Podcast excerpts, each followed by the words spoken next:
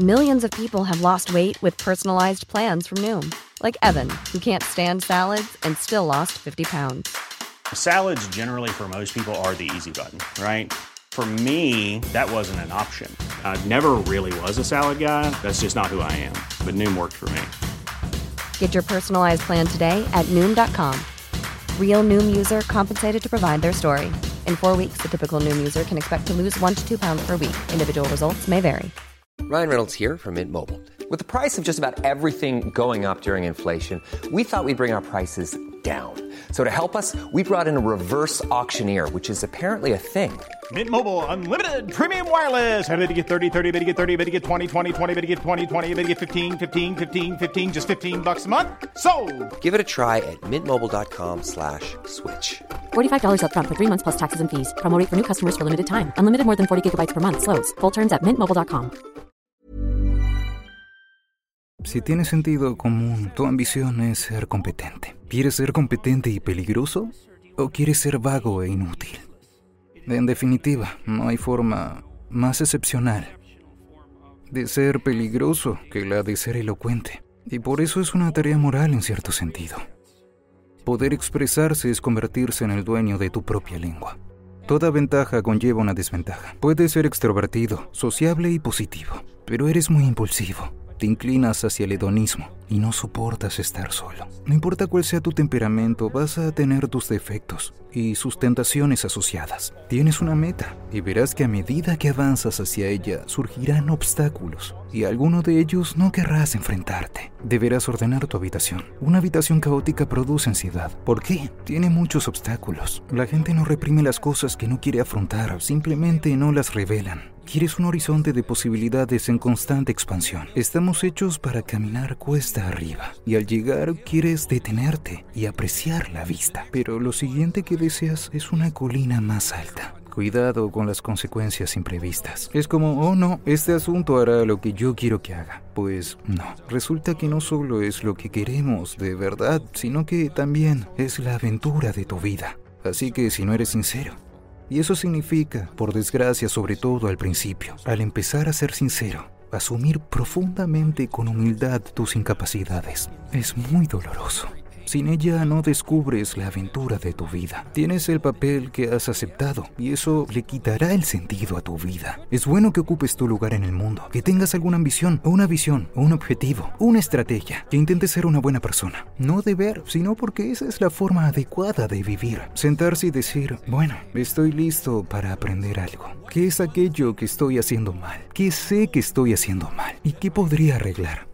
Si meditas sobre eso, obtendrás una respuesta. Creces proporcionalmente a la carga que asumes. Y también es cierto que no tenemos ni idea de cuál es el límite. Es de esa carga que obtenemos el valor y me refiero a esto técnicamente. Es decir, todas las emociones positivas que sentimos, especialmente la emoción, que nos llena de entusiasmo y que se experimenta en relación con una meta. Y en cierto sentido, deseas una meta inalcanzable. Siempre te acercas a la meta que se aleja a medida que avanzas hacia ella. Y eso es frustrante. Es como Sísifo empujando la roca. Pero no lo es porque a medida que persigues esa meta, te vas formando y tu vida se vuelve mejor, más rica y más abundante. Y por eso los niveles más altos de virtud y meta son trascendentes. Quieres que estén por encima de todo lo que estás haciendo para poder avanzar continuamente hacia algo que sea más sublime. Eso es lo que eres. Estás aquí para vivir, no para para dormir. Y el problema con esa visión de los cócteles en la playa es que, en primer lugar, es una visión inconsciente inducida por las drogas. Segundo, solo funcionará durante una semana. Tercero, serás un reír en un mes y estarás deprimido y sin rumbo. No, no es eso. Quieres un horizonte de posibilidades en constante expansión. Y eso le pasa a la gente cuando se juegan el alma en la búsqueda de un objetivo decisivo. Y puede ser un objetivo de orden bastante alto, pero entonces piensas, ya estoy allí, ¿y ahora qué?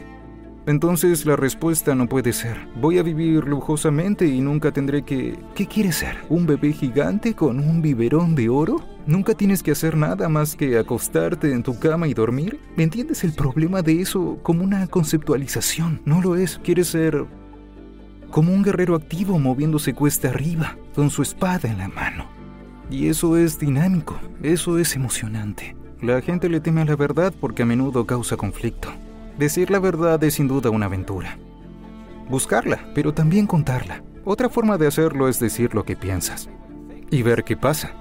Eso es una aventura, porque no sabes cuál va a ser el resultado. Existe esta vieja idea de que es necesario tener fe en la verdad. Y una manera de pensar sobre eso. Alguien te hace una pregunta y tú piensas, este es el resultado que quiero. Y así es como voy a responder.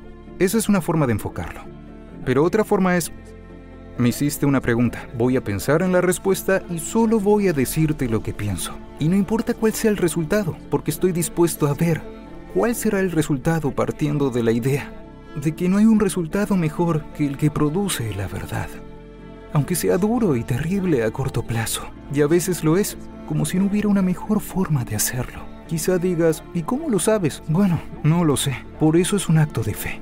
Porque creo, y lo creo profundamente, que el ser que produces, como consecuencia de decir la verdad, es bueno, por definición, aunque sea áspero y a menudo incómodo porque te metes en problemas. Una de las cosas que he aprendido recientemente, o que he aprendido a articular mejor, es que existe una relación muy estrecha entre aspiración y responsabilidad. Una pregunta podría ser, ¿necesitas aspirar a algo? La respuesta es sí, porque tienes que hacer algo. Si te quedas ahí sentado, morirás. No puedes quedarte ahí sentado tienes que actuar. ¿Actuar hacia qué? Eso depende de cuál sea tu aspiración. Tienes que tener un objetivo. ¿Cuál debería ser el objetivo? Debe ser algo que valga la pena hacer. Es decir, ¿por qué hacer algo que no crees que valga la pena? ¿Qué crees que vale la pena hacer? Si observas a otras personas y juzgas cuando están haciendo algo que merece la pena, normalmente las juzgas positivamente si ves que están asumiendo responsabilidades por sí mismas. ¿Quieres ser un completo fracasado para que los demás no hagan nada? Eso es patético. Y tal vez podría podrías conseguir cuidar de ti mismo y de tu familia. Y tal vez incluso podrías hacerlo mejor y cuidar de ti mismo, de tu familia y de tu comunidad. Bien por ti. Eso es responsabilidad y eso es un objetivo. Una de las cosas que son geniales es que tu vida no tiene sentido sin aspiración.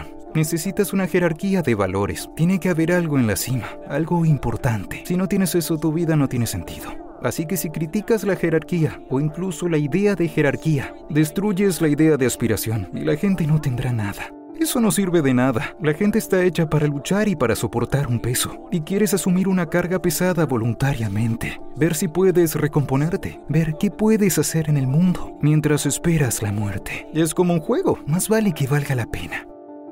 Me llevó mucho tiempo comprender que la creencia regulaba la emoción. Lo que ocurre es que si actúas según tu identidad, si actúas según tus creencias en el mundo, y no sucede lo que quieres, lo que ocurre es que tu cerebro se prepara por defecto para la acción, y la razón es que te has alejado demasiado del campamento. Y ahora estás en el bosque, y tal vez desnudo. ¿Qué haces entonces? Y la respuesta es que no sabes qué hacer. ¿Y qué haces cuando no sabes qué hacer? Y la respuesta es te preparas para hacer todo. Y el problema con eso es que es increíblemente agotador psicofisiológicamente. Te hace daño. Y hay una inmensa literatura fisiológica detallando el costo de exactamente ese tipo de respuesta. La gente se queda donde lo que hacen tienen los resultados que quieren. Esa es en parte la razón por la que quieres estar rodeado de gente que comparte tu cultura. Es muy doloroso para nosotros no estar donde sabemos que va a ocurrir lo que queremos. Odiamos eso y no es de extrañar que haya distintos grados de eso. Es obvio. Puedes estar realmente donde no sabes lo que va a pasar o puedes estar solo hasta cierto punto pero en general somos criaturas conservadoras. Aunque tengamos un temperamento liberal, no podemos tolerar tanta incertidumbre. Podrías preguntar por qué, y la respuesta es porque te pueden hacer daño. Puedes salir lastimado, puedes volverte intolerablemente ansioso y puedes morir. Así que no es de extrañar que seas sensible o muy sensible a las emociones negativas.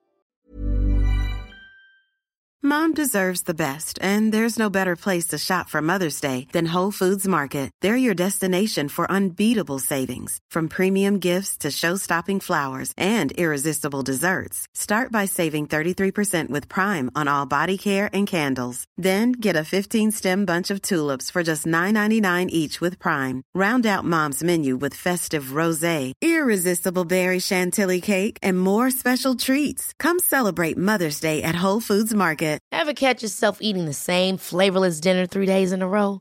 Dreaming of something better? Well, HelloFresh is your guilt-free dream come true, baby. It's me, Kiki Palmer.